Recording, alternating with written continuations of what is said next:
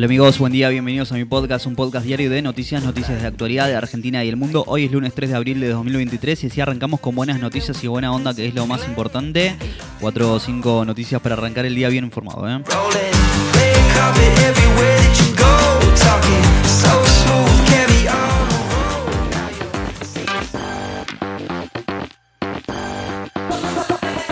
Cuanto a la agenda informativa, hoy lo más importante pasa por las declaraciones de Alberto Fernández, quien insistió en que el Frente de Todos vaya a las PASO, instancia en la que sugirió competiría con Cristina Fernández de Kirchner. Comencemos con el resumen. ¿eh?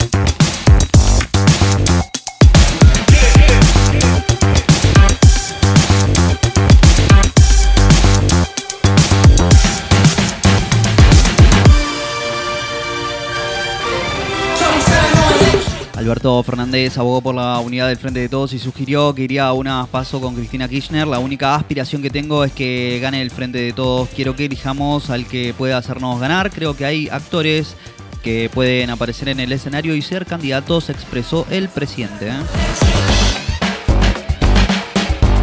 Por la inflación, las empresas incluidas en el programa Precios Justos presionan con renegociar el acuerdo. La canasta de 2.000 productos esenciales aumentó sus valores en un 3.2% en los supermercados en marzo.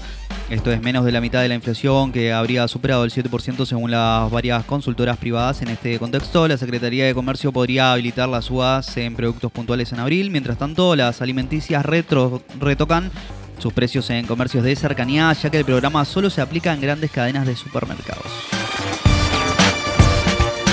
Según un estudio, el etiquetado frontal es el más efectivo en los productos falsamente percibidos como saludables. Se trata de productos como yogures o de fruta, de cereales dulces. Por ejemplo, en el caso de los cereales, el 46% de los consumidores cambiaría su marca habitual por una con menos sellos. ¿eh? El 25% seguiría comprando.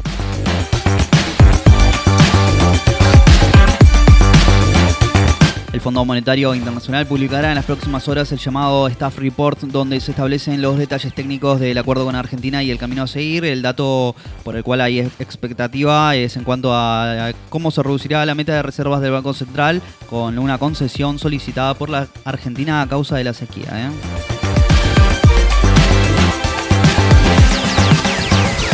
Murió en un atentado en San Petersburgo un bloguero de guerra prorruso. Vladlen Tartaski se daba una disertación sobre la invasión a Ucrania en un café donde una bomba explotó y lo dejó sin vida. Las fuerzas de seguridad rusas sospechan que el artefacto explosivo se encontraba escondido en una figura que le entregó una mujer al organizador del coloquio. ¿eh? Y este Tartaski justo antes de su muerte, el atentado dejó también 24 personas heridas. Una sospechosa identificada como Daria Trepova había sido detenida por su posible relación con el atentado.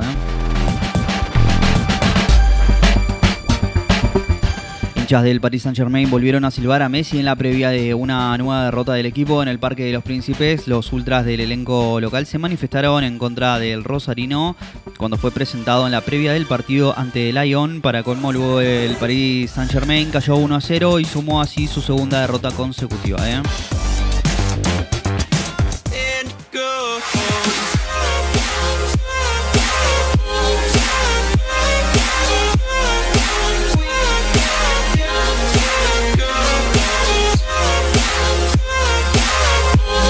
Amigos, si llegaste hasta acá te lo agradezco mucho. No olvides suscribirte, darle al follow y compartir. Te espero mañana con más y más noticias y buena onda, que es lo más importante. Chau, chau.